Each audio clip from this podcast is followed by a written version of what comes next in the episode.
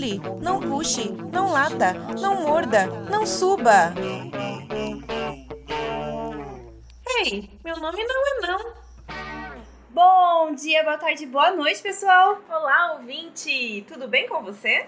Você está ouvindo agora o podcast do Meu Nome Não É Não, que traz resenha de livros e artigos científicos sobre o comportamento animal. Na verdade, a gente também faz resenha de documentários Sim. e de experiências que a gente vive com o comportamento animal, né, Nayara? É, e a nossa proposta é apresentar aí autores, pesquisas, métodos que possam contribuir com a relação com os nossos pets. Em nenhuma hipótese a gente tem como objetivo que você substitua a leitura dos livros, é, assista aí os documentários que a gente cita aqui ou leia os artigos. Na verdade, a gente quer influenciar vocês com um tema aí que agrade mais as suas buscas do momento. Então, meu nome não é não, tem a proposta de que você leia muito. Exatamente. Como a gente falou no último programa, o que a gente faz é um recorte, né, Mi?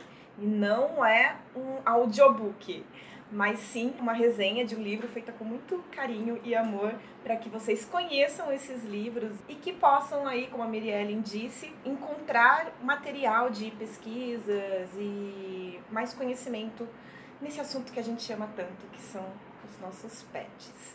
É isso aí. E você encontra a gente também nas nossas mídias sociais, que é arroba meu nome não é não no Instagram, meu nome não é não como página no Facebook, nós estamos lá também.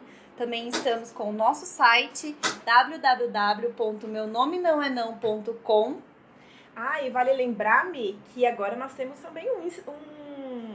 Twitter! Twitter, exatamente!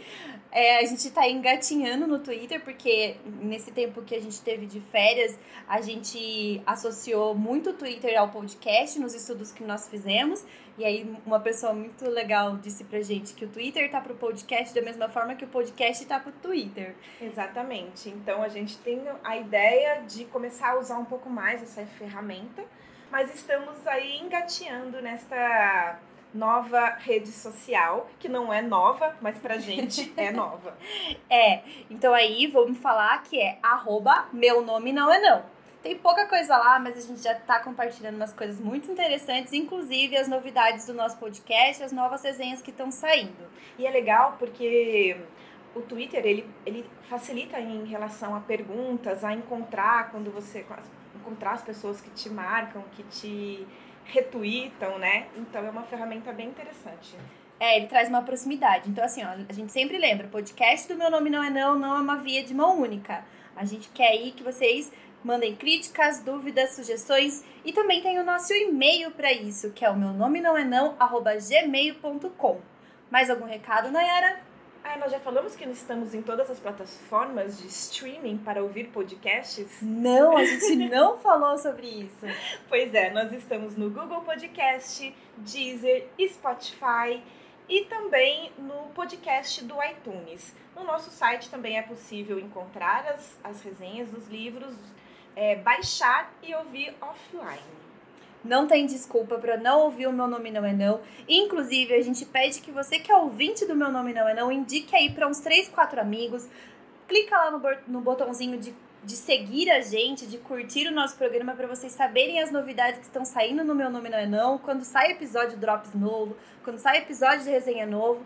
Então a gente não vai fazer feio se você indicar a gente para dois, três amigos, eu garanto que ó, você vai ficar bem na fita. Vai lá no compartilhar manda para o pessoal dos grupos do Whats e vamos fazer com que mais pessoas conheçam e tenham informação sobre os nossos gatos, os nossos cães e os nossos pets. É, porque nessa resenha que a gente tá inserida aí nesse, nesse último livro do ano, que é praticamente o último livro do ano, né, Nayara? Sim, vamos terminar com falando sobre gatos. Que delícia! Então o livro é Gato, um Deus para chamar de seu, da super interessante, né, da editora Abril, é a autoria do Guilherme Castelar. É o primeiro livro do Guilherme, né? Ele é um jornalista, uh, ele faz matérias para super interessante também e faz a, matérias também para o Mundo Estranho, entre outros canais aí que ele escreve. E ele é formado em física também. Ele não é da área da biologia, de comportamento, mas ele entende bem de ciência, sendo aí um formado em física. Ele fala que ele gosta de falar de ciência mais do que fazer ciência. É. Isso é uma declaração dele logo ali na, na apresentação do autor do livro. Uh, esse livro ele é do ano de 2019, ele é super atual, é desse ano mesmo que nós estamos fazendo o podcast. Nós já fizemos uma resenha dele com os quatro primeiros capítulos, incluindo o prefácio, né, a introdução do livro. Uh, e agora a gente está indo para capítulo 5, capítulo 6 e capítulo 7. Exatamente. Se aprofundando um pouquinho mais aí no tema de gatos. A gente vai ter mais um podcast falando sobre este livro. Então serão, será uma trilogia sobre gato, um Deus para chamar de seu. Você acha estranho a gente começar um ano com uma trilogia e terminar o ano com uma trilogia? Nossa, Você pensou que- nisso? Não, nunca tinha pensado. Achei meio cabalístico. Ai, eu adoro. adoro coisas cabalísticas e holísticas. Então, no capítulo 5, da natureza dos gatos, a gente vai falar um pouco de como aconteceu essa seleção seletiva feita pelos humanos. Logo ali no final do capítulo 4, a gente já começou a falar que no século XIX os humanos começaram a selecionar os gatos e os cães pela aparência, né? Então, o objetivo era criar raças perfeitas, mais precisamente o felino mais belo para os humanos. As- A, característica mais importante era pelagem, olhos, formato de orelha, formato de rabo, corpo, é, patas longas e etc. O primeiro concurso de raças aconteceu em 1871. Aconteceu em Londres, então, que foi aí o cenário onde começou-se a criação seletiva de, de gatos. O Castelar nos traz que essa moldagem aconteceu muito antes disso. Os arqueólogos eles têm poucos registros para falar é, desse movimento, né? Mas de qualquer forma, a proximidade com os humanos moldou os felinos felis, silvestres, líbicas mais sociais. Ou seja, quanto mais sociais eles fossem, mais eles estariam sendo molda- moldados pelos humanos. Esses já eram os mais diferentes de sua espécie, eles não eram aí os mais selvagens, os mais ariscos. E lá no Antigo Egito e Europa, as decisões humanas também tornaram esses animais mais mansos. Afinal de contas, as civilizações modernas precisariam conviver com esses animais, e quanto mais mansos, mais confiáveis eles seriam e poderiam conviver até com crianças. Ao longo do tempo, esses exemplares foram mais cuidados e puderam se reproduzir mais, deixaram mais descendentes, e mais descendentes mais mansos. E acima de tudo, fizeram algo que seus antepassados selvagens não conseguiram fazer. Eles aprenderam a se comunicar com os humanos. Isso aconteceu há 10 mil anos atrás, mais ou menos, né? Que a gente conta aí, que foi a via da domesticação. Surgindo o nosso Felis catus, que hoje está aí no nosso sofá. Sabemos hoje que o nosso Felis catus só mia porque seu miado é valorizado pelos humanos, ou já começou a ser valorizado pelos humanos desde aí de 10, 7 a 10 mil anos atrás. Mas calma que a gente vai falar mais sobre isso lá no capítulo 7, a gente vai contar mais sobre essa comunicação entre miados. Em se tratando de sua fisiologia, os gatos ficaram menores que os seus antepassados selvagens, seus cérebros diminuíram, assim como também aconteceu com os cães, né, na Exatamente, inclusive e com os humanos também. e com os humanos também. E a ciência vem trazendo pra gente que isso aconteceu devido a eles não terem mais a necessidade de ter uma cognição muito avançada para viverem com os humanos. Pois aí diminuiu-se muito a questão de aparato para caça, planejamento de vivência ali, ah, onde conseguir a caça. Então, as coisas começaram a ficar mais mornas para os Sim. felinos. E tem uma coisa também que falam que um cérebro grande, ele consome, aliás, o nosso cérebro consome muita energia do nosso corpo, mas cérebros de uma maneira geral consomem muita energia do corpo. Então ter um cérebro grande nem sempre é uma van- vantagem, pelo contrário, tem cérebros pequenos, mais econômicos, é tipo microchip, sabe? Um nanochip. Um nanochip. Quanto os nanochips costumam ser melhores do que os chips Macrochips. Exatamente, não é uma coisa ruim isso não. Boa analogia. É. Charles Darwin notou também que houve um aumento do, do intestino do gato e ele atribuiu isso a uma dieta que, com o convívio junto aos humanos, passou a conter carboidrato também, além da carne. O livro, ele cita em nota o estudo feito com as raposas prateadas siberianas, que nós já mostramos aí muitas vezes nos podcasts, Sim. né? Em vários livros. Vários livros têm isso. Que eu me lembre, pelo menos, no Consenso, do John Birdshaw. E no Seu Cachorro é um Gênio, do Brian Hare e da Vanessa Woods. Pelo menos esses dois autores eles citam. Não tenho certeza se Alexandre Horowitz falou sobre isso. Mas esses dois últimos livros que nós resenhamos têm essa informação também. É, então aí são vários episódios falando sobre esse estudo, esse estudo com as raposas é, siberianas prateadas, que foram aí é, uma, uma resposta ao processo de domesticação das raposas, né? Que aí vão, foram adquirindo características mais amigáveis. E isso também aconteceu com os Felis catus. É isso que é interessante, né? Que a seleção artificial feita pelos humanos dessas raposas resultou não só numa uma raposa mais amigável que gosta de humanos, mas também em aspectos físicos diferentes. E isso acontece com os cães e acontece também, como a Miriam acabou de dizer, com os gatos. E isso é muito incrível. Os felinos foram mais atrasados em relação ao cã- aos cães no surgimento de raças. No Antigo Egito, é, há 3 mil anos atrás, mais ou menos, existiu uma única raça de felino manso. E, e as várias cosi- cores aí de pelagem, elas começaram a surgir realmente após o processo de seleção artificial. Análises genéticas trazem que os gatos pretos são mais amigáveis e a sua coloração é um mistério para a ciência. Não se sabe por que os nossos gatinhos pretos são pretos. E olha que legal essa informação. Eu nunca tinha. Nunca soube disso. Jamais imaginaria. A primeira também vez que eu venho, que eu ouço falando sobre, que eu leio falando sobre. E os gatos brancos, pelo contrário, eles são mais ariscos, mais ansiosos e eles teriam aí pouca eficácia de se proteger dos predadores na natureza, então por isso eles não são tão comuns como as outras colorações de gatos que a gente vê, que a gente vê tanto nos gatos ferais, que são os gatos que nasceram domésticos e ficaram é, selvagens, ou entre aspas selvagens, né, que passaram a conviver longe dos humanos, quanto aos gatos domésticos mesmo, que nasceram e convivem com humanos. Conforme os gatos foram sendo levados para toda a parte do mundo, a sua pelagem foi se adaptando aos continentes para onde eles foram indo, que tiveram temperaturas diferentes, então os gatos aí europeus passaram a ter um pelo mais longo, mais espesso. Os gatos que vieram ali para América Latina, América do Sul, começaram a ter uma pelagem mais esguia, mais curta, né, com pelos um pouco mais finos, e isso também passou para os seus descendentes. Eu gostaria de dizer só uma curiosidade. Raças de pelos longos têm menos vontade de contato com humanos.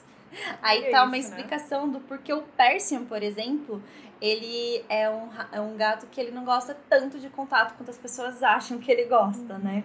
E uma coisa legal também de que, ele, que o Guilherme traz é que esses gatos que têm os pelos bem finos e longos, como o próprio persa, eles não são resultado de seleção natural, mas sim seleção artificial das, dos humanos mesmo.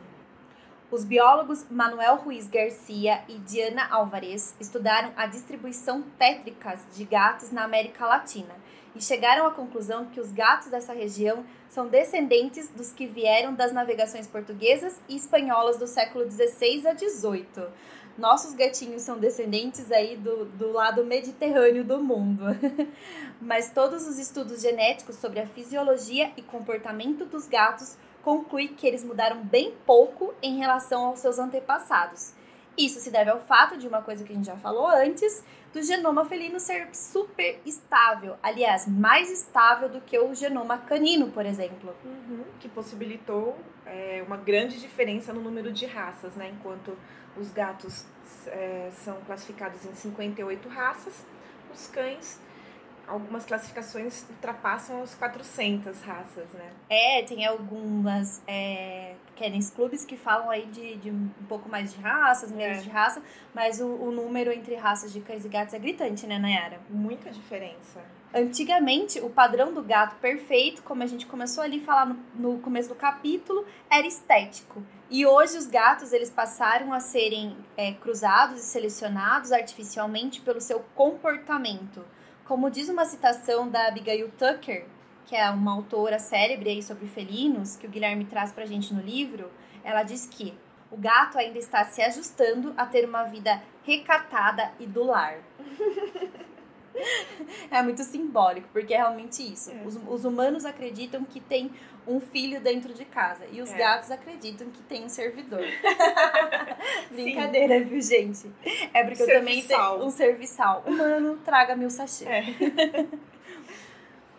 Eu acho que legal desse capítulo que ele traz bem lá no início de um exemplo sobre essa ideia de que hoje a seleção está sendo por comportamento é a comparação com cães, né? Que em exposições os gatos eles nunca estão soltos, né? Soltos ou não, na guia.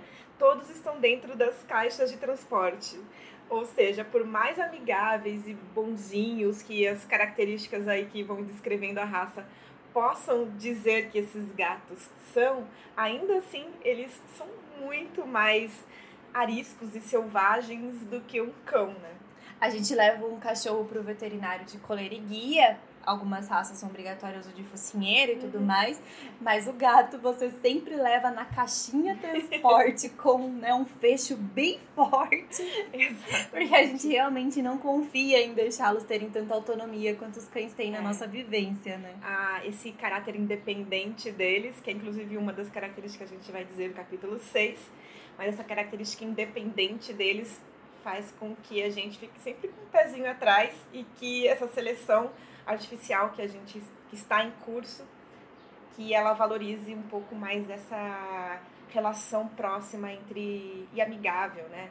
Ele, ele até disse que é uma que as pessoas estão buscando um gato cão É. Bom, partindo então para o capítulo 6, A Mente dos Gatos. O Guilherme inicia o capítulo citando o livro All Cats Have Asperger Syndrome. É, com todas as ressalvas, a ideia desse livro é comparar a dificuldade que os gatos e pessoas com síndrome de Asperger, que faz parte aí do espectro do autismo, têm em relação à interação social e comunicação. Eu, particularmente, não gosto muito desse tipo de comparação. Acho muito complicado a gente colocar tudo dentro da mesma bacia, né, Mi? É, ele trouxe um exemplo de um livro de uma pedagoga australiana que ela chama Kate Hopman, que ela mostra algumas características sociais bem parecidas de pessoas que têm essa síndrome de Asperger e com os gatos, em comparação com os gatos, principalmente esses quesitos de déficit de comunicação e de interação social. Mas eu digo que, como pedagoga, que eu também fico preocupada com esse tipo de antropomorfização de contextos sociais e até mesmo evolutivos de um gato. É, eu acho que eu entendi a ideia do livro, né? Que até é uma, uma brincadeira, uma forma de aproximar e, e, e fazer com que a gente veja com bons olhos tanto as pessoas que estão aí dentro dessa síndrome quanto os gatos, mas eu ainda assim fico sempre com o pé atrás. Mas, independentemente disso, o que o autor destaca é que o gato não é um grande demonstrador de emoções, que são as emoções que são valorizadas pela gente, né? Por quem é dono de gato, quem não adora ser recepcionado com entusiasmo, com entusiasmo, com entusiasmo comum dos cães e mesmo com um certo afago aí e carinho dos gatos, né? Inclusive o Guilherme diz que o gato até demonstra emoções por seus, pelos seus tutores, mas com estranhos isso já é bem mais difícil. E eu gosto da frase curta que ele diz: o repertório social dos gatos é restrito e discreto. Eu acho que essa é uma frase que resume bem. Bom, eles não curtem carinhos longos, nem sempre aceitam ser tocados em todas as partes do corpo. De 70 a 80% dos gatos já se meteram em confrontos dentro de casa, sendo que um em cada quatro donos são atacados com regularidade. E esses dados são de uma pesquisa, mas eu acho que quem tem gato entende bem esses, esses dados dessa pesquisa, viu? Eu tô dando risada porque são coisas que podem aconte- acontecer na convivência com felinos, né? Às vezes você vai fazer um carinho e, tipo, pra eles já chegou aquele carinho, Sim. você quer continuar, e aí você toma uma, uma arranhadinha de leve. Acontece, acontece nas melhores famílias. É, ser atacado por um gato quando você está interagindo com ele não é raro. E o autor diz que, segundo John Bradshaw e a Melinda Zeder, essa característica é um traço ainda selvagem do gato. Um estudo descobriu que gatos compartilham a impulsividade, dominância e neurose de leões, leopardos e do gato selvagem escocês. Além disso, compartilham 95,6% do, do DNA com o tigre siberiano. Entre as semelhanças entre eles estão as percepções sensoriais, o olfato e a audição. A maior diferença está na absorção dos alimentos, como a Mirielle já disse sobre a diferença dos gatos aí dos domésticos. Ainda que carnívoros, o Felis catus consegue obter nutrientes dos carboidratos. Além dos bulbos olfativos super desenvolvidos, os gatos têm uma boa parte do cérebro dedicada ao equilíbrio, mais do que qualquer outro mamífero.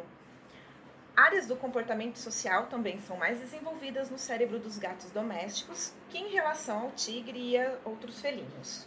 Uma pesquisa brasileira, a Miriam já citou ela, ela foi feita com 300 pessoas e revelou que 48% dos pesquisados consideram seus gatos como filhos. E isso a gente sabe que pode gerar vários problemas quando a gente começa a tratar gatos como mini humanos ou até mesmo como cães. Somos espécies totalmente diferentes. O comportamento arisco dos gatos é a herança do seu antepassado, o Felis silvestris libica, que precisava ser esperto aí para não virar o prato principal de outros animais. O ser humano também era o predador do gato. E na verdade, o autor até lembra que, a, que hoje ainda os gatos sofrem muito nas mãos humanas. Né? As interações da maioria dos felinos é focada no namoro, com exceção dos leões que vivem em grupo. As mães, logo que os filhotes aprendem a se virar sozinhos, já os abandonam. A maioria dos felinos quer é ficar de boa, sozinho, sem ninguém para encher o saco. Eles marcam territórios, marcando assim com o próprio odor os limites que não devem ser ultrapassados aí por outros felinos. Quando os gatos começaram a caçar os ratos que viviam nos armazéns humanos lá no início da agricultura, eles foram obrigados a conviver. Os grupos eram matriarcais e compartilhavam as ninhadas.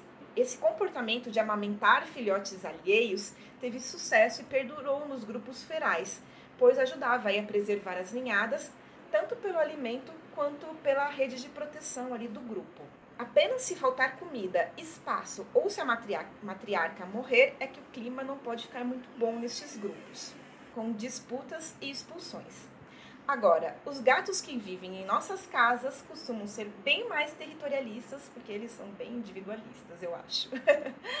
é, sobre como os gatos veem nessa relação, o autor diz que não existe uma resposta. Em 2012, um estudo levou especialistas a acreditarem que os gatos sofriam de ansiedade de separação. Mas, é, segundo o Guilherme, essa pesquisa foi engavetada. Em 2015, o autor conta de uma outra pesquisa que já foi feita com crianças e com cães, inclusive a gente também já falou sobre ela no livro, se eu não me engano, Seu Cachorro é um Gênio. Seu Cachorro é um Gênio. E que mostrou que os gatos não são tão apegados assim aos seus tutores, pelo menos não tanto quanto as crianças e quanto os cães. Esse teste consiste em entrar em um ambiente novo, deixar o animal no local e depois de um tempo o tutor retorna. A forma como o animal reage nos diz sobre o apego dele. A pesquisa que o Guilherme cita foi realizada com 20 gatos. Foi percebido que eles miavam ali, mas para o pesquisador Daniel Mills, que comandou essa pesquisa, nenhum outro sinal foi verificado. Então, o miado poderia ser apenas um comportamento aprendido, ou seja, não significava que os gatos eram realmente apegados às pessoas.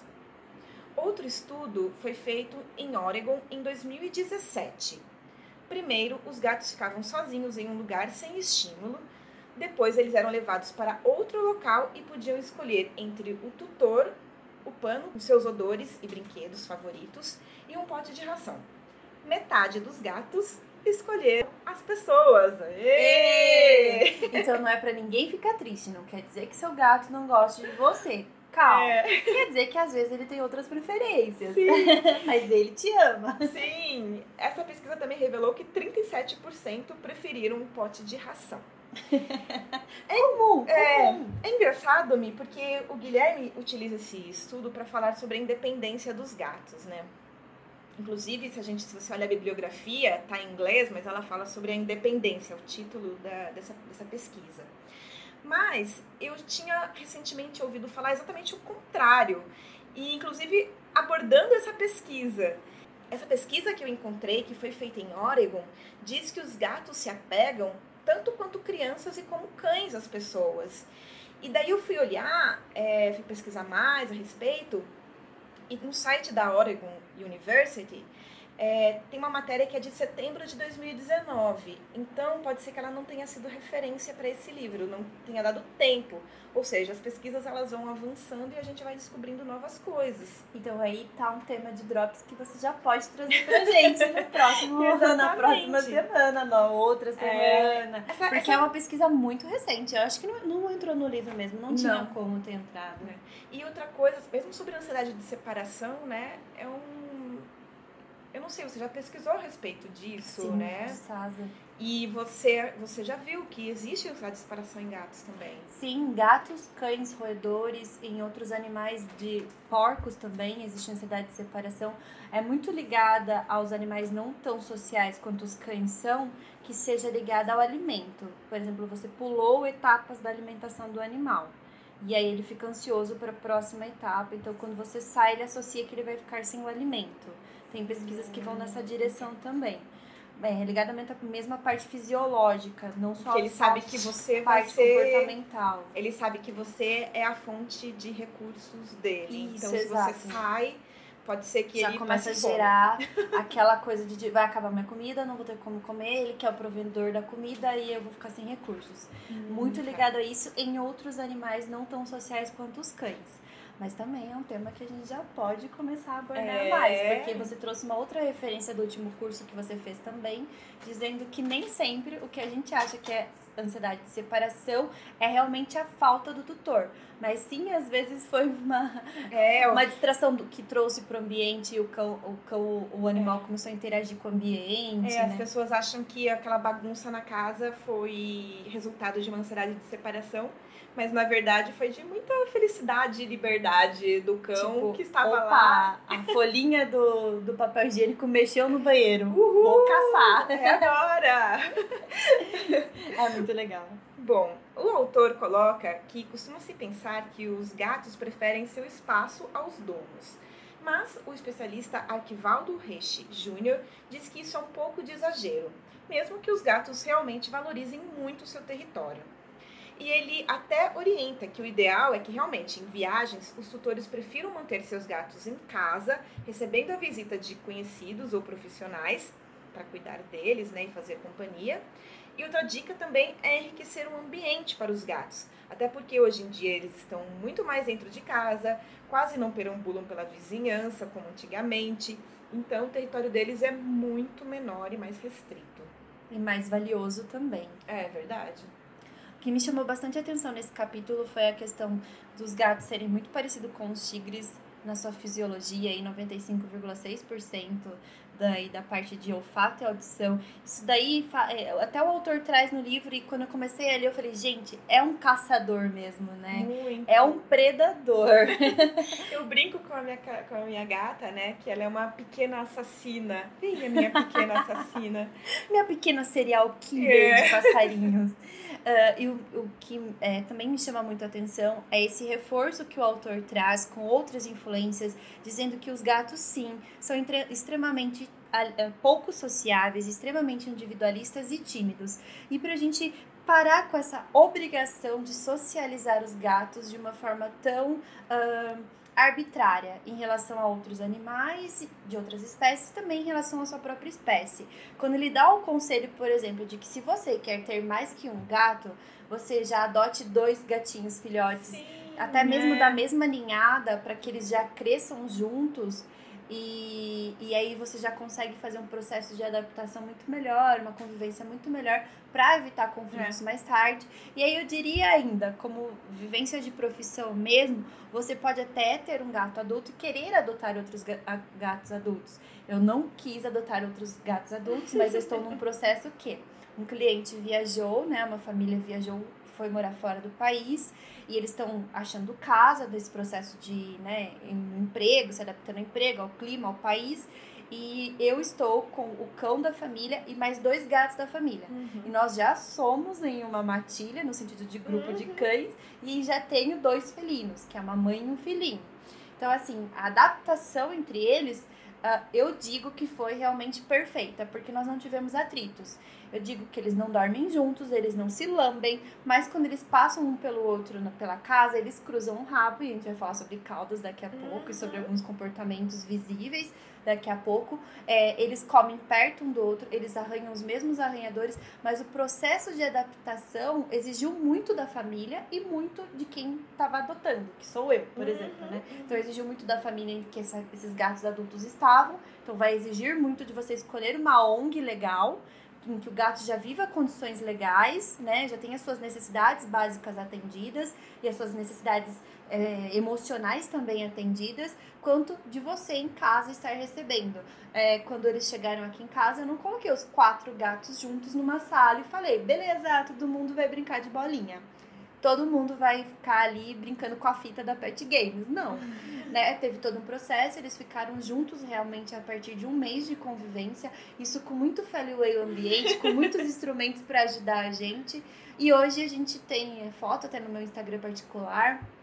Tem vídeos também deles juntos, um dormindo de um, do lado do outro, usando as mesmas caixinhas de areia, usando os mesmos arranhadores. Então, assim, é uma convivência é, como ele, como mesmo os autores trazem, John Bradshaw no Cat Sense e vários outros autores que o Guilherme nos trouxe nesse livro, eles têm uma, uma convivência tolerável. Todas as suas necessidades e aquecimento ambiental ó, sempre em dia.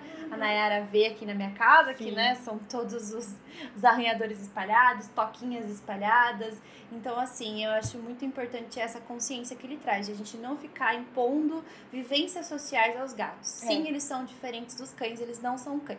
É, principalmente nesse próximo capítulo, sétimo, Decifrando o Mistério da Esfinge, ele traz a experiência dele adotando uma outra gata, né? E que mesmo com todo o aparato ali de um profissional orientando ele, ele percebeu que o negócio não É, a rolou, maioria né? das famílias desiste, né? É. Só antes da gente ir pro capítulo 7, eu também queria puxar uma sardinha pro nosso lado profissional e dizer que quando ele fala que você for adotar dois felinos, né, filhotes, tanana, ou se você for viajar, tanana, ele cita que você, se você não tem consciência de fazer uma devida aproximação, ou se você não sabe o que fazer no momento da sua viagem e você é, precisa ter, né, um, dar um- uma assistência pro seu felino que vai ficar em casa, Gente, procure um profissional, porque Sim. gatos, eles são muito apegados ao território deles. O território para eles é muito importante, muito mais que os cães. Por isso que nem sempre vale a pena levar os gatos em viagem, principalmente se você for ficar pouco tempo e também se você for ficar é, não parar no lugar, porque a gente é outra coisa, né? A gente vai, se a gente quer levar o, gato para viajar com a gente.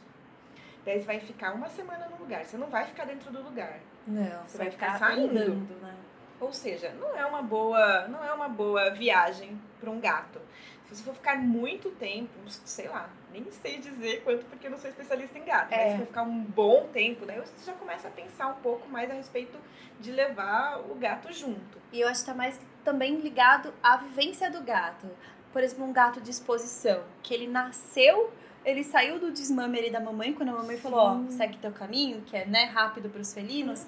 Ele foi lá e já começou a andar de caixa de transporte pra lá e pra cá, de Sim. exposição em exposição, é, de colo em colo, de criador, né, colo de criador para colo de criador. Ele é um, ele tem uma outra vivência, né? Então, se ele for pra uma viagem de três dias, quatro dias, dois dias, um dia, meia hora, pra ele não vai fazer diferença. Pra ele aquilo é comum.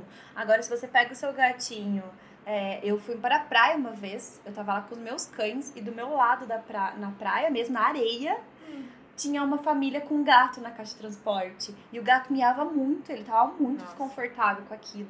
E a gente trocou de lugar da praia porque a gente não tava suportando, porque a gente tem É. felino, então a gente tem gato, a gente sabe que, né, tem os miados, né? que não tava tava legal pra ele, né? não tava legal. E tava, ficou insustentável pra gente também. Então, assim, é, pesquisa muito so- sobre os felinos. Tem a questão também relacionada ao enriquecimento ambiental do ambiente, que eles precisam, é, se os cães precisam, eles precisam, sei lá, 80 vezes mais. porque eles, o cão tem um, é, o passeio, Passeio ainda, tem né? né, o escape, como uma é. válvula de escape. E os gatos não, ele tem o ambiente. Então eu acho que ele recomendar um profissional de cat sitter e pet sitter quando você vai viajar, isso é muito importante. Gente, vamos parar com essa história de gatil, né? E aí você fala, né, ah, é, é, é gatil vertical, porque tá nas alturas. Não, ele tá fora do ambiente da casa dele. Então é muito melhor você ter uma pessoa de confiança, Sim. um profissional que saiba detectar se seu animal tá bem ou se ele não tá, fazendo visitas periódicas, duas a três vezes no dia, do que você realmente levar ele pra um local totalmente estranho, que, você- que ele perdeu você e É. perdeu o ambiente dele. Tipo, ele não, ele não consegue se reconhecer mais. É. Bom, está dado o recado e as nossas, Desculpa as nossas considerações, os nossos alertas a respeito dessa necessidade felina. Então vamos lá pro capítulo 7, Decifrando o Mistério da Esfinge, como a Nayara já adiantou pra gente. Começando então esse capítulo, o Guilherme já vai trazendo pra gente uma informação muito legal, que é em 1947 surgiu o granulado de gatos. E o porquê que isso é tão... Nossa, eu Por que, que nunca isso é tão importante na nossa vida? é. Na hora que eu li, eu falei, ah, não é possível, tá brincando, tá zoando com a minha cara. Tá zoando com a minha cara. Que, que revolução é essa? Caixa de areia de gato? Fala sério. Mas depois eu fiquei pensando, eu falei, filha da mãe, não é verdade que esse Foi negócio revolucionário. foi uma revolução mesmo. E vocês vão entender quando vocês lerem lá o começo do capítulo 7, a história envolvendo o granulado do gato e a importância do granulado na aproximação de felinos e humanos.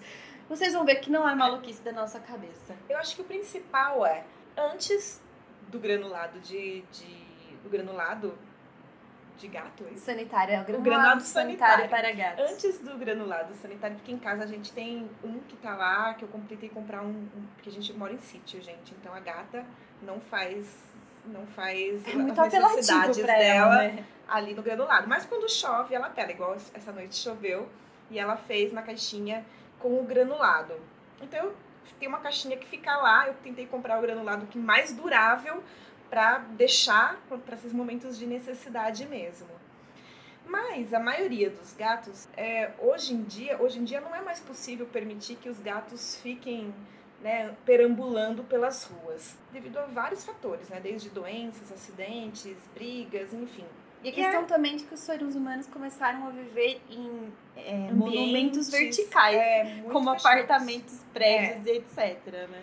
Daí então, com, a, com o granulado, isso facilitou a vida de todo mundo que gosta de gato, porque agora a gente pode realmente confiná-los e agora eles estão realmente confinados para viver conosco, né? E possivelmente, eu tô dizendo isso, eles vão viver ainda mais, porque a qualidade de vida deles, os cuidados vão ser maiores, assim esperamos, né, pessoas, né, humanos. É, com essas relações mais próximas que temos, né, relação de gatos e humanos e felinos e humanos, né, percebeu-se também a necessidade de, de aumentar a qualidade de vida em relação aos seus instintos, né, ou seja, a gente conseguir suprir as necessidades emocionais, fisiológicas, físicas, psíquicas e etc.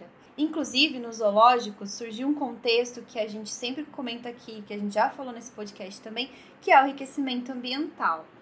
Porque percebeu-se que os felinos, principalmente os felinos confinados, começaram a apresentar é, problemas físicos relacionados ao estresse. É, comportamentos estereotipados, que, eles são, que são comportamentos que eles não teriam na natureza. E que são quase uma válvula de escape aí o estresse, né? Que eles passam por estarem confinados. Logo quando surgiu o contexto de aquecimento ambiental, e ainda hoje são colocados caixas dentro das jaulas dos animais, ah, ou, por exemplo, ah, bolas ou outros tipos de objetos, fracionando também a comida, e dessa forma percebeu-se que os felinos, ao longo do dia, ficavam mais felizes, e a resposta foi animais menos estressados. Consequentemente, os animais estavam mais saudáveis. É uma coisa interessante, porque se fosse na natureza, provavelmente o felino não comeria três vezes por dia.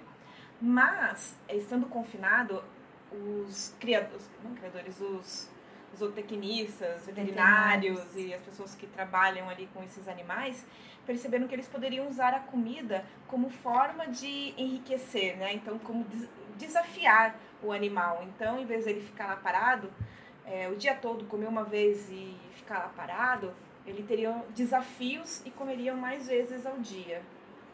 É, eles passaram a dormir menos e começaram a se exercitar ainda mais, melhorando a sua qualidade de vida, assim também como acontece com nós humanos, né? Uhum. E falando dos nossos pequenos felinos, quando as- todas as necessidades não são atendidas, os gatos podem também ter comportamentos herdados de seus antepassados, como, por exemplo, esconder que estão doentes para não serem presas fáceis. Por isso é importante a gente reforçar a qualidade, o aumento da qualidade de vida dos felinos, porque quando eles estão doentes, a gente não consegue identificar facilmente. Eles escondem isso porque é uma característica herdada dos, dos antepassados, para que eles não se mostrem doentes para os seus ah, predadores. Mas você colocando ele em atividade vai ficar mais fácil você observar isso, né? E até porque também você consegue minimizar esses fatores, né? Existem muitas doenças relacionadas à cistite e também a problemas renais que são respostas, é, como que eu posso estresse, dizer? né? Do estresse, é, é, relacionadas realmente ao estresse. É uma coisa que eu não sabia também, que a gente sabe que muitos gatos têm problemas renais por conta da ração e que não bebem água, mas eu não sabia da ligação entre estresse e cistite.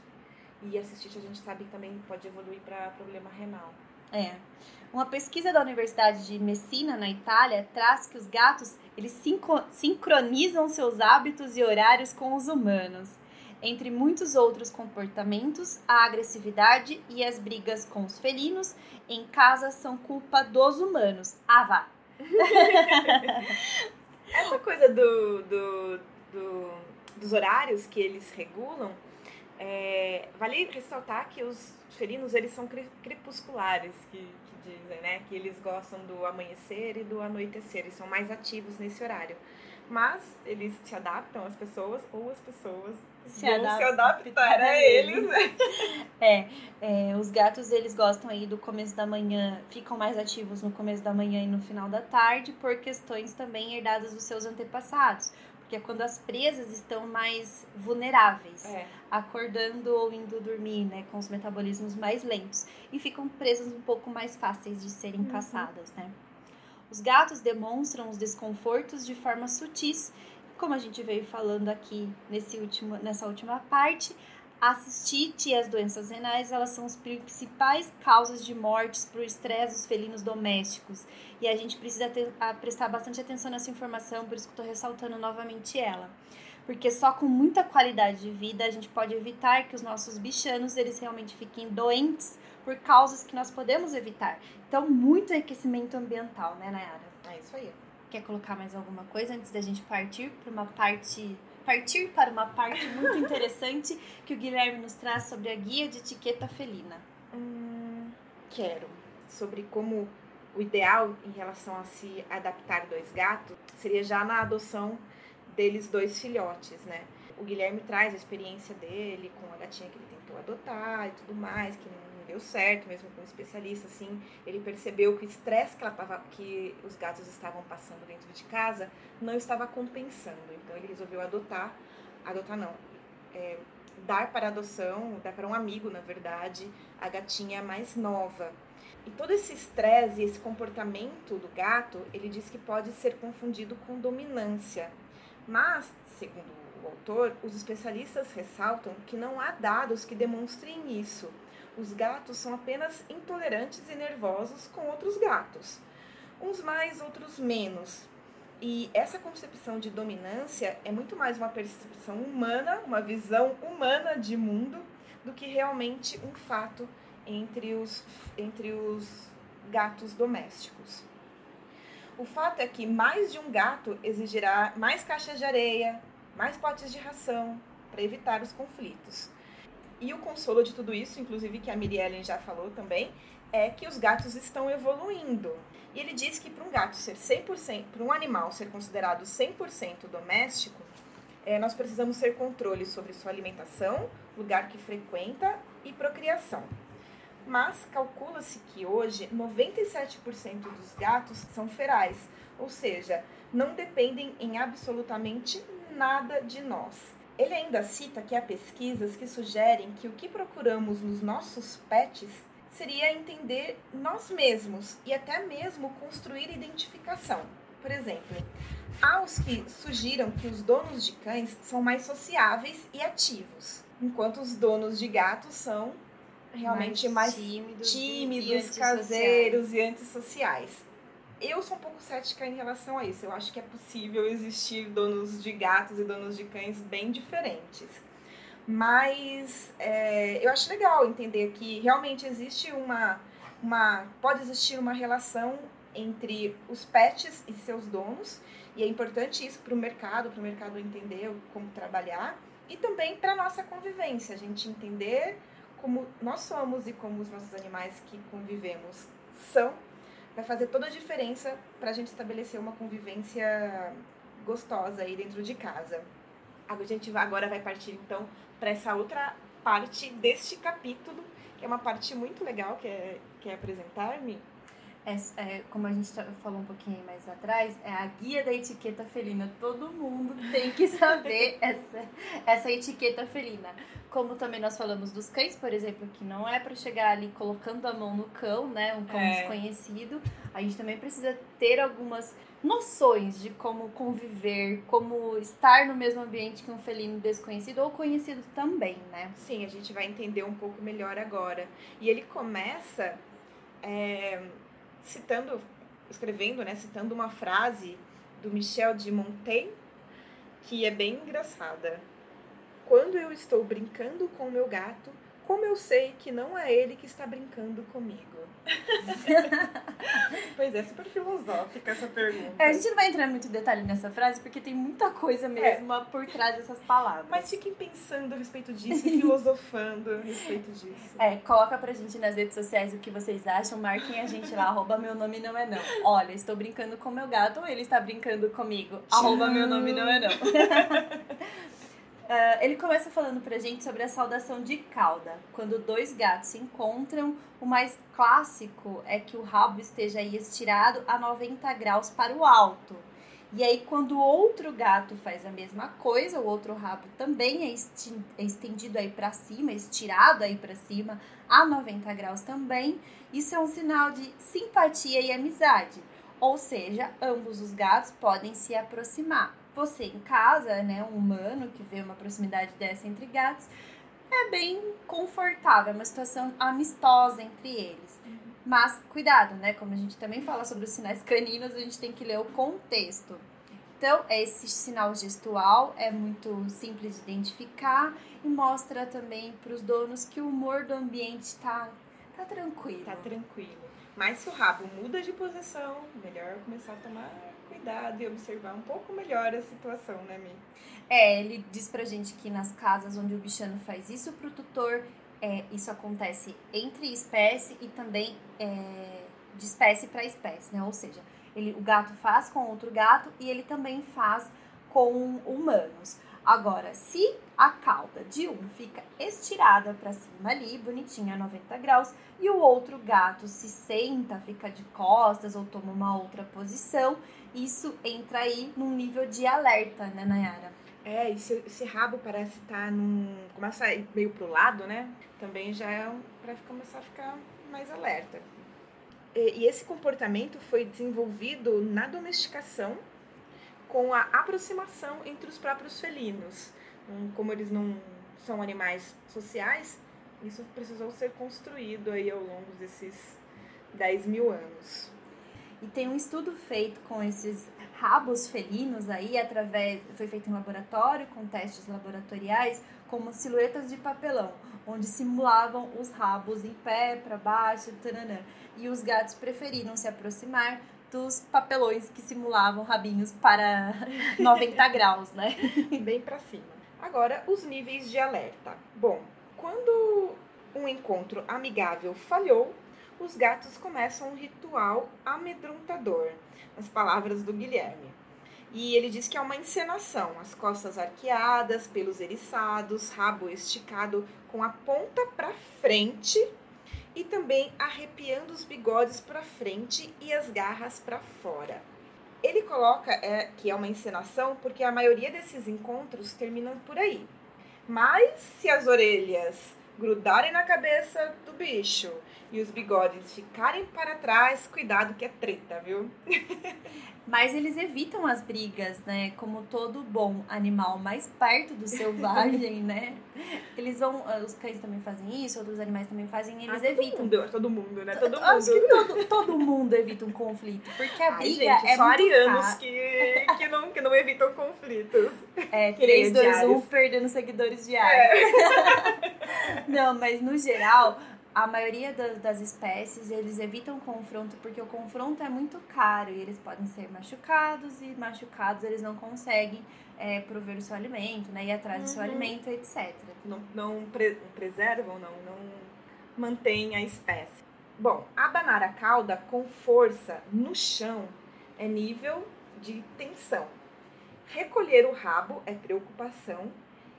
E quando com medo, o pelo fica todo eriçado. Leve estremeliques na cauda pode ser sinal de que o gato está feliz em te ver. Mas cuidado para não confundir esses tremeliques, né, Mi? Porque eu, por exemplo, tenho uma gata que ela faz um, um- uma coisa que nem é só com a cauda, mas com o corpo também, que ela dá umas dá uns puxões assim. Como, como seria, será que chama isso, né? Uns espasmos, Uns tipo uns espasmos. espasmos, mas acho que são espasmos, mas uh, são controlados, né? Porque ela tem um momento que ela quer fazer. Isso, e parece que quando, quando ela faz isso, parece que ela não tá gostando muito, não. Um gato que dá as costas é sinal de que confia em você, do mesmo modo que aquele que oferece a barriga para você. E os gatos, assim como os cães, evitam olhares diretos e fixos, por isso cabe a nós também não encará-los. Porém, eu lembro de já ter ouvido uma profissional falando que gatos gostam de olhar nos olhos. Será que a partir do momento que eles é, conhecem o nosso olhar, nos Confiam. conhecem, que, É. nós- que eles já têm confiança conosco, E talvez e nos- eles se sintam É. confortáveis em nos olhar nos olhos? E talvez não seja aquele olhar esticado, né? Tipo de ameaça que fica es- estatelado. Tem que ser um olhar? Não sei. Porque eu também já é, vi num outro livro que eu estou lendo, que eu não me lembro, é, acho que é O Mundo dos Gatos, alguma coisa assim, mas eu, eu coloco referência depois no Instagram pra vocês, de que é aquela piscadinha, sabe? Quando o gato nos olha Eu e dá aquela piscadinha lenta, que é tipo, é até gostoso de ver, né? Sim. Que é tipo, mano, gosto de você. Eu viu? gosto de Tipo, você. E eu faço isso também com a minha gata. Eu olho pra ela e dou umas piscadinhas lentas, assim, pra dizer que eu a amo. Tipo, você fica flertando, Eu né? Vocês ficam se ela. flertando. Também faço, também admito que faço. Outra coisa que o Guilherme nos traz é o, o ronronar. O ronron do nosso gatinho é uma delícia, Deixa, né? eu- deixa eu ver se eu consigo imitar um. Às vezes eles têm, parecem um trator, às vezes eles parecem só um, um timbrado, né? Aham, Um uma timbre coisinha bem. uma coisinha mais sutil e às vezes o barulho é bem alto. Mas é um mistério para, inclusive para ciência, né?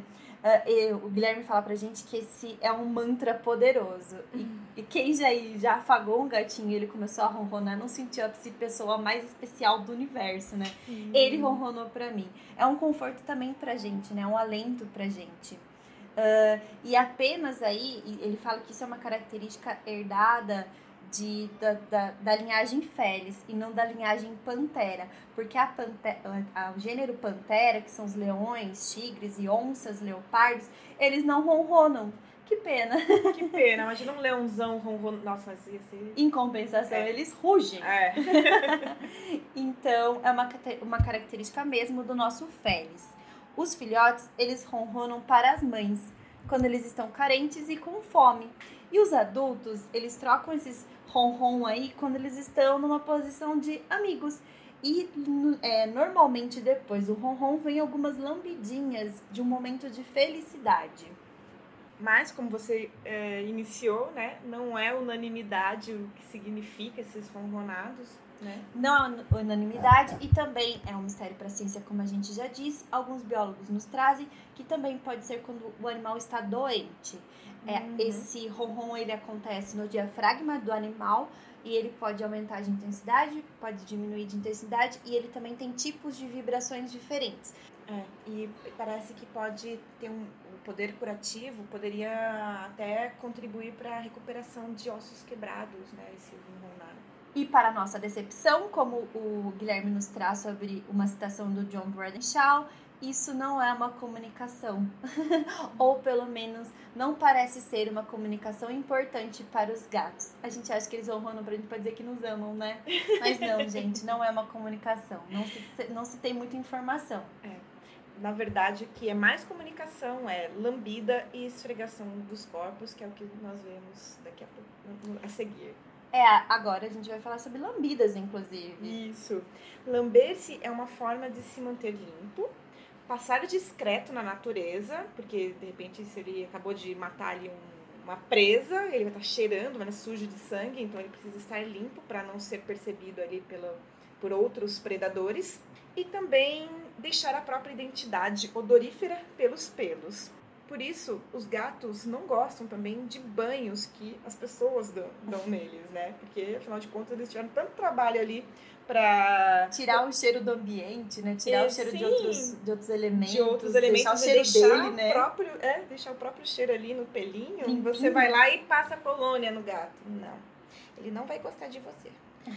em grupo, gatos trocam bastante lambidas. Numa colônia feral, pesquisadores catalogaram que 64% das interações envolviam lambidas. Depois, 29% era esfregação e apenas 7% envolviam brigas. Os gatos aceitam bem o nosso carinho em vez de lambidas, né, gente? Não precisa dar lambidas para mostrar seu carinho para os gatos. Mas pode ser que depois que você faça carinho, ele lamba o lugar onde você fez o carinho. Exatamente.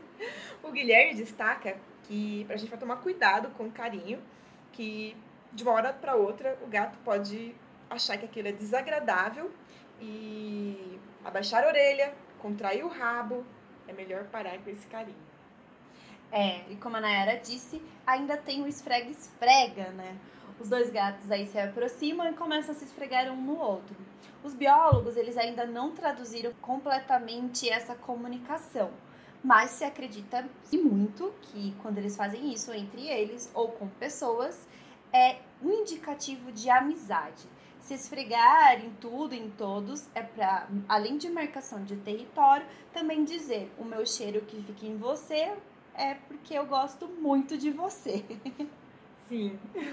Então, isso pode acontecer tanto na vida selvagem, para marcação de territórios e etc., como também para marcar a fêmea, né? Alguns felinos marcam uhum. suas fêmeas, como a gente vê em outros estudos também, não citados aqui no livro. E, e é um comportamento antiestressante também, né? Isso é, funciona mais ou menos como o carinho, né? Já que não é. tem um humano para eu fazer carinho, serve o pé da cadeira, como Sim, diz o Guilherme. Uma automassagem. Sabe quando você compra aqueles negócios que fica passando nas costas? é Ou aquele que você parece um polvo que você faz carinho na cabeça, é, sabe? é exatamente isso. Bom, depois tem o miado. Segundo o Guilherme, os gatos miam porque realmente querem falar conosco é, para solicitar comida, aberturas de portas e outras coisas. Apesar de terem muitas formas de se comunicar, o miado costuma ser o mais eficiente é, quando o assunto é humanos e por isso os gatos aprenderam isso. Os gatos domésticos são os que mais miam em relação a todos os felinos que miam, como a Miriam falou, nem todos são miadores. Entre os gatos ferais, os miados são mais raros também, as mães são as que mais miam para os seus filhotes neste caso. Na real, nós somos o principal foco dos miados. O tipo de miado também deve ter sido selecionado é, ao longo do tempo na convivência entre humano e gato. Os gatos aprenderam a miar, assim como aprenderam outras maneiras de chamar nossa atenção. E isso, é isso é bem reforço positivo, né, Mi? O miado trabalha ali no eu mio, ele coloca comida. Eu mio, ele, ele... abre a porta. Eu Exatamente. sou reforçado positivamente, é, positivamente no sentido de que se tá coloca inserindo, inserindo é. algo de reforço, quanto também no sentido de amável, de feliz, né? De uhum. bom pra mim. Então eu mio e ganho coisas boas. Sim. Ele fala pra gente que os gatos que vivem em ferais, o miado ele é raramente usado, uhum. mas, quando, mas em é, gatos domésticos isso acontece muito, né? Um começa uhum. a miar, os outros também acontece. Aqui em casa, que agora somos quatro, mas também quando éramos só dois, Isso era um fato. Um miava, o outro já começava a responder e via- virava uma conversa. Você tem que ver a minha casa às 7 horas da manhã, quando todo mundo acorda para ser alimentado. Nossa. É uma conversação, assim. E é engraçado, né? Porque tem gatos que miam mais, talvez seja por, por- por essa questão do reforço, né? Tem gatos que miam mais e tem gatos que miam menos. Eu tive um gato que ele miava de maneira tão escandalosa, mas tão escandalosa que era engraçado. Ah, agora a gente vai falar sobre os presentes macabros. Na verdade, ele fala presente macabro. Mas eu tô falando presentes macabros no, no plural, porque aqui em casa já aconteceu muito de aparecer calango em cima do sofá, passarinho Ai, morto em cima da, da, da, da, da cama, ou mesmo embaixo das coisas, baratas e etc. E é sempre, eu sempre chegava e via e falava, ai filho, que lindo, a mamãe vai só guardar aqui no lixo esse presentinho. E aí depois a gente, a gente conversa, tá bom? Mas na verdade o Guilherme nos traz que isso não é um presente. E a gente se sentia tão especial por isso, né? Mas nessa outra conotação que o Guilherme nos traz, é o gato, ele é um exímio caçador, então ele vê aí esse animal no ambiente que ele pode capturar, Uhum. ele captura e aí depois ele não precisa se alimentar, porque ele tem o alimento dele, ele tem a fonte de alimento dele que não é aquele. Ele tem um potinho de ração lá com a ração dele preferida. A gente que conhece gato sabe que os gatos se apegam ao tipo de comida que eles comem. Então eles têm lá aquela raçãozinha bonitinha, ele não vai ter o trabalho de, de comer a presa que ele abateu. Exatamente isso. Ele não, não precisa deslacerar, e por mais que ele tenha ali os seus né, os dentes Uhum. fortes, etc., e sua agilidade, para ele o que vale mais é o instinto da caça. Ele caçou, matou e. Pronto. Agora, a resposta, pelos presentes macabros, esses cadáveres aparecerem na sua cama ou no sofá, é porque normalmente, quando na natureza, quando eles caçam, eles levam o alimento para um local seguro. Sim. Então eles trazem pra dentro de casa, na cama, no sofá, que são os locais seguros dele, pra dentro da caixinha dele de da toquinha dele ou do arranhador Uhum. dele. E aí depois ele fala: "Poxa, minha comida tá ali, então É. não preciso comer". É. Essa é a resposta dos É. presentes. Ah. Oh! Mas, sabe que é engraçado que eu sempre achei, né, que fosse presente. E a gata que a gente tem em casa, às vezes ela caça e eu achava que ela dava pro meu cachorro, porque ela, ela sempre soltava a presa que ela tinha abatido perto dele. Pode ser que ela se sinta segura, então. É, ela se sente segura perto dele. Perto dele. E quando o animal come, quando o felino, ou também quando cães ou outros animais caçam uma presa e comem, isso realmente é um déficit nutricional. Então, alguns animais, se você falar assim, ah, mas o meu animal, né, o meu felino em casa, ele caça e come. Então, a gente precisa dar uma analisada no tipo de alimento que você está proporcionando a ele, porque Uhum. provavelmente não está suprindo a fome dele. Então, o Guilherme fala pra gente que é instinto de caça e fome. E não sobra nada de presente para o dono. Ótimo, né? Agora o próximo item tem um título bem engraçado também. Encaixogato, ou seja, os gatos e as caixas. Esse comportamento que a gente costuma ver bastante aí na, na internet de gatos interagindo com caixa e que a gente acha bem fofo, né? Tem origem ancestral e seria para proteção. Afinal, muitos felinos eh, se escondem em tocas. É engraçado que muitos felinos, inclusive em zoológicos, adoram caixas. E isso realmente é muito é muito peculiar. E mesmo aqueles felinos que não precisam se esconder, porque eles estão no topo da cadeia alimentar, tipo um leão, entendeu? Eles não, não vivem em tocas na natureza. Mas mesmo assim eles se divertem muito com as caixas. E o Guilherme até dá essa dica de diversão aí para os gatos. Guarde caixas, deixe o gato interagir e depois jogue fora.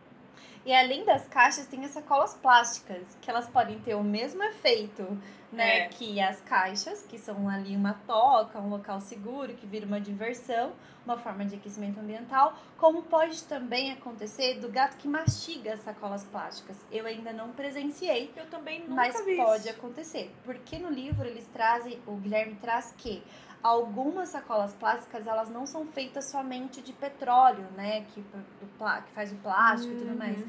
Algumas utilizam gordura animal na confecção. Nossa. Ai, mas ele diz também que além disso, tem também, dependendo do que você trouxe na sacola, né? E além de tudo, tem isso. Se você chegou com uma carne do mercado, Uhum. o olfato felino é tão aguçado quanto o canino. Muito mais que o nosso. Então, eles vão É. conseguir identificar os elementos é, de carne mesmo, Uhum. né? E aí eles vão querer comer a sacola plástica. Então, muito cuidado. Se seu gatinho gosta de brincar com sacolas, né? Tomar cuidado aí com a questão Uhum. de é, é, asfixia, né? Gente, também é perigoso. importante dizer, mas também pode acontecer do gato querer comer. Então, ah, brincadeiras sem produto industrializado é melhor, né? Sem É. produtos direcionados para o gato, Para o gato. é melhor prestar atenção. Sim. E para encerrar, ele fala sobre almofadas quentes, que no final das contas a gente poderia colocar um igual nós. Igual barriga de humano, É. igual colinho de humano. Colinho. É, mas não são só nós. É que, na verdade, os gatos eles têm uma temperatura corporal mais elevada que a nossa, entre 38 e 39 graus. E por isso eles são mais friorentos e eles procuram lugares quentes para ficar. Nem sempre é o nosso colo, né? A gente tá bem acostumado com gatos que ficam é, nos nossos teclados, né? Nossa, é na verdade. frente, do- passando na frente do computador, enfim, para chamar atenção também. Mas até o Guilherme ele faz uma brincadeira no livro, mas só quem ler esse livro vai ver a brincadeira que ele faz com relação a essa questão dos gatos e E eu acho que todo mundo vai se busca. identificar. Vai. Gente, esse livro é muito gostosinho de ler, então é muito legal que vocês procurem nas bancas, né? Porque é um livro de banca.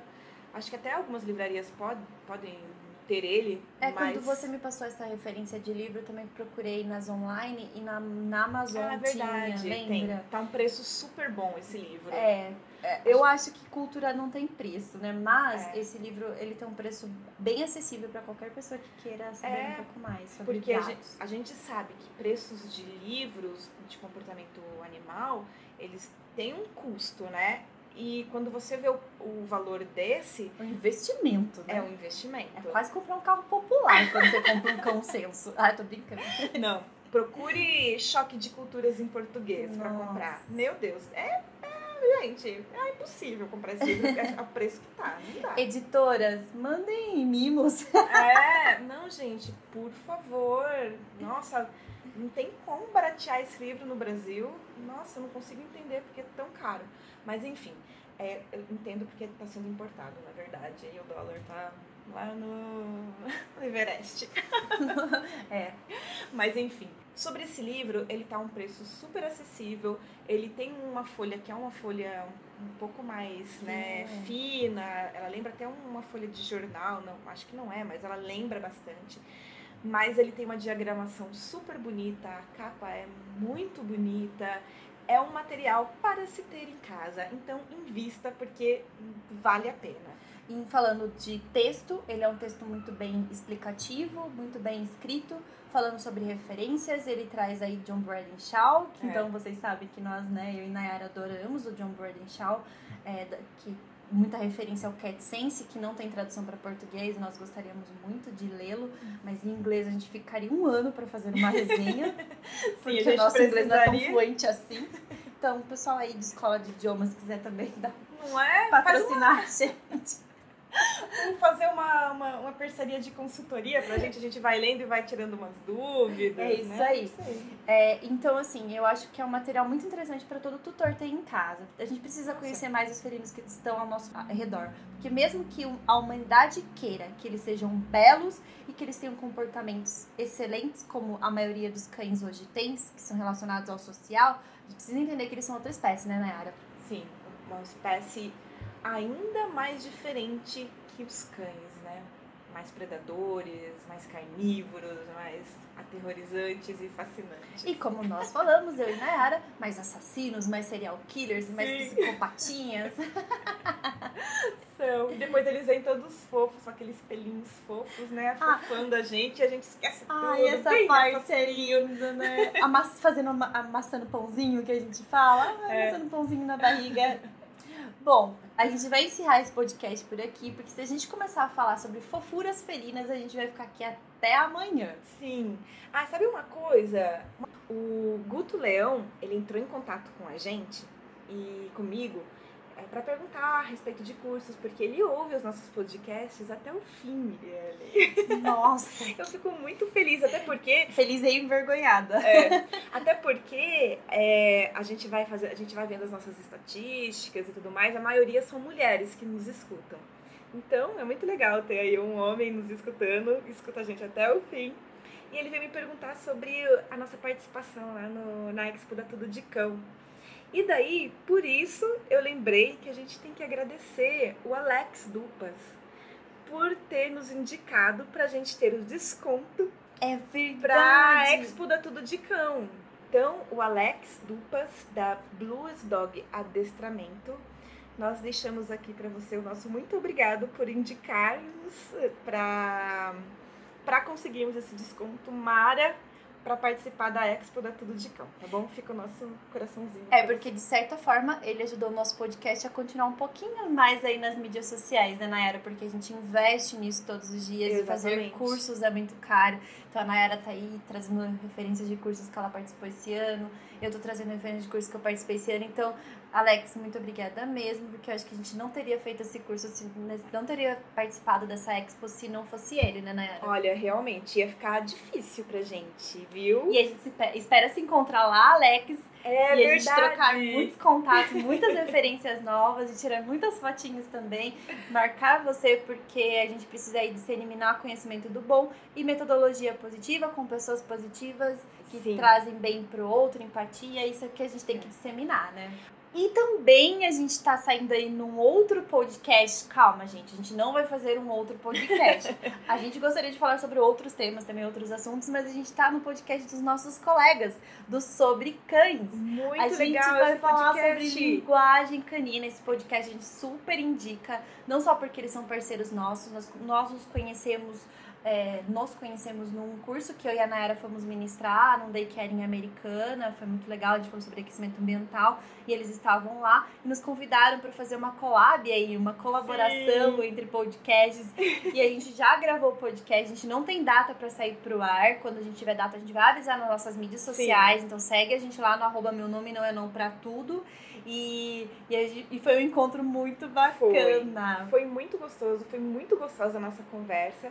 E já começa a seguir eles para vocês não perderem nada. A gente vai avisar, sim, mas já vai escutando aí os- o conteúdo que eles estão fazendo, porque eu acho que eles estão é, muito dedicados ao podcast deles e Foi uma conversa de comadres, né? A gente Foi. se encontrou, a gente não conseguia mais parar de conversar. A gente terminou o podcast, continuou falando, conversando. continuou é. conversando. Então, sigam eles, é Sobre Cães em todas as redes também, arroba Sobre Cães.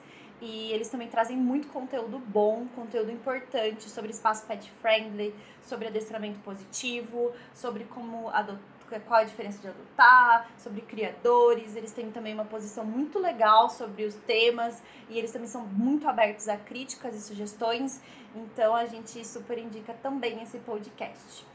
Será que a gente tem mais algum recado? Quer reforçar o curso que você vai dar? Isso, vamos reforçar então. Dia 5 e 6 de dezembro, é, eu e a Bruna Reiser, uma educadora canina aqui de Piracicaba, vamos ministrar um curso sobre linguagem canina, como falar com seu cão no idioma cachorrês, né? Como se entender melhor e aumentar aí essa relação, né? Aumentar a qualidade dessa relação.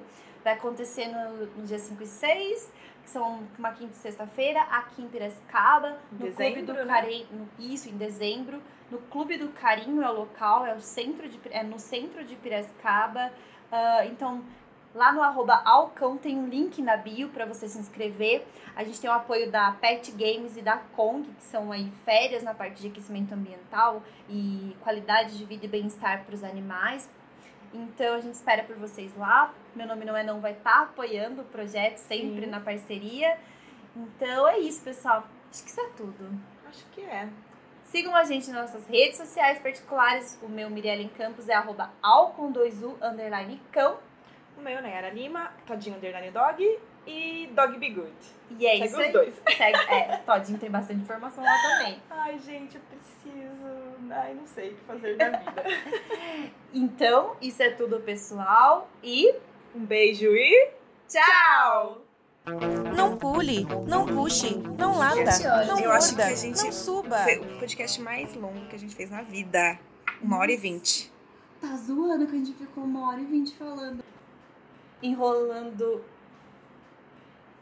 Tá demônia. Essa, essa férias cato, satanás. Ela deu agora de virar maluca. Agora. Tá possuída. Possuidíssima. Quando chega a gente estranha na minha casa, meu gato some de vista. É, o meu também. Só falta subir no, na Fazer lâmpada, né? aparecer, né? Ei, meu nome não é não.